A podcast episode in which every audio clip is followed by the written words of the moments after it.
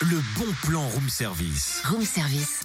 On te fait sortir de chez toi moins cher, voire gratuit. Eh Cynthia, tu vas être contente. Ah. J'ai apporté le dessert. Non, je déconne, j'ai apporté de la chantilly pour célébrer le bon plan. Bon alors déjà j'aime pas la chantilly et pourquoi de la chantilly Parce que le bon plan, c'est la fête de la chantilly, Cynthia, je suis raccord. Mais non pas du tout Après tu dis que c'est moi qui ne pense qu'à manger, non mais franchement le bon plan c'est la fête des artisans de Chamilly Chamilly. Oui Bah, Chamilly, chantilly, ça va, une aide presse, ressemble. mais oui, bien sûr. Alors pour info, Chamilly est Mais un petit village. Cynthia et Cindy Crawford, à si l'aide presse, ça se Elle ressemble. s'appelle Cynthia, son vrai prénom. tu crois pas si bien dire Ah Deux carrières différentes. C'est ça. Chamilly, deux corps différents, très différents aussi.